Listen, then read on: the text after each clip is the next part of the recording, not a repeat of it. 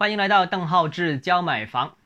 今年呢，全国有二十二个城市首次实施集中供地政策，其中呢，到现在为止啊，到我录节目的今天是五月十二号啊，这个其中长春、广州、重庆、无锡、沈阳、杭州和北京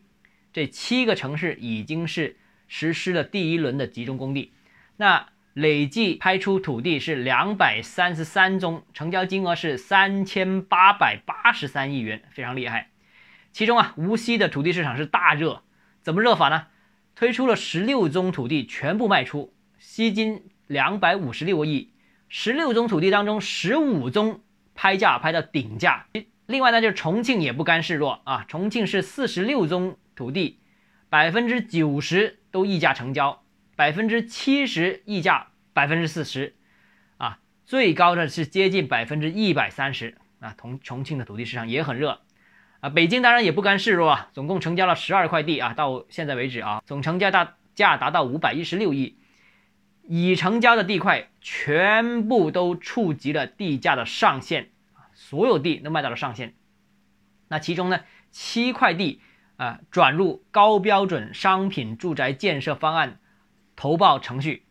那广州的情况我们不用说了，这广州我们专门分析过。那杭州的情况跟广州也有点类似啊，这个成交金额也是突破了千亿元，非常厉害。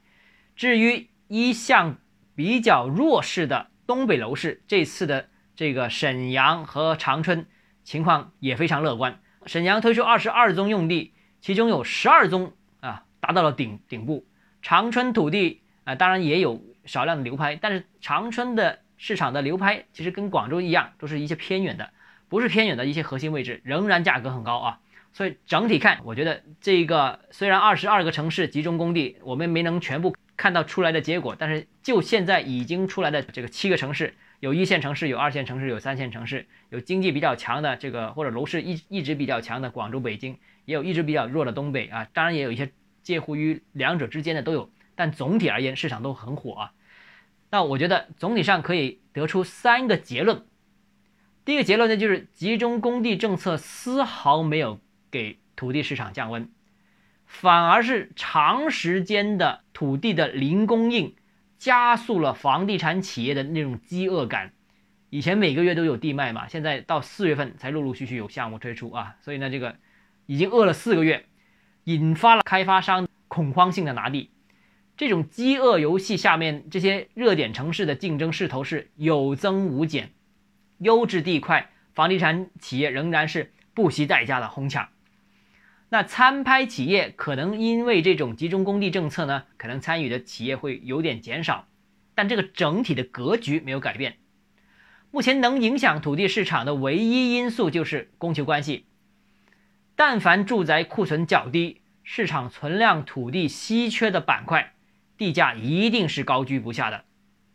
只要不设顶价，当然其实现在所有都是设顶价的了。所以你说这个拍拍卖啊，这个没有突破多少，没有突破不是真的没有突破，只是设定了顶价。但如果不设定顶价的话，我相信啊，这个无论是一线城市、二线城市，甚至是比较弱的东北，都会有不少的破历史记录的这样一些土地成交。那目前实施集中供地的二十二个城市呢，总体都是。我个人认为啊，都是这大城市的啊，都是一些房地产市场比较热的城市啊，这个人口进入比较多。总的来说，就是一些所谓的人地错配的情况比较突出的城市。简单理解就是人口流入大，对住房需求大，土地供应始终跟不上的这些城市。而这是土地拍卖被冷落的地块呢，其所在的区域要么是市场不景气，要么是住宅或者可开发的用地供应量啊天量这么多。所以这些地块呢，就算你不集中供地，它本身也是冷。所以有些地块没拍卖成功啊，流拍了，或者说底价成交，倒不是说集中供地起到了作用，而是这些地本身就位置就不好。比方说像广州啊，有些增城的地流拍，它所处的位置交通又不便，供应又多啊，价格又上不去。所以呢，这个